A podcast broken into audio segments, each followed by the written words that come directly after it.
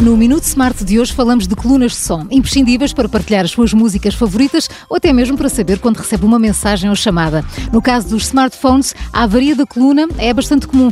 Bruno, o meu telemóvel ficou sem som, o que é que eu faço? Bem, antes de mais, Maria João, primeira ação, desligar ou reiniciar o equipamento, não é? Eu diria que em relação ao som, a maioria das vezes irá funcionar, porque a avaria de som uh, está sobretudo associada a uma questão de software e não de hardware, ou seja, não de peça, mas mais de software.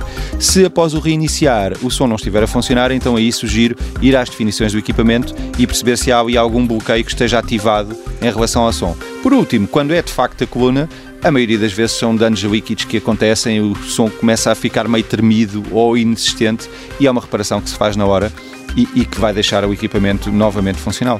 Se ainda assim tem dúvidas sobre este tema, não hesite em enviar-nos um e-mail para perguntas.iservices.pt. Prometemos responder a tudo nos próximos episódios com o apoio da iServices.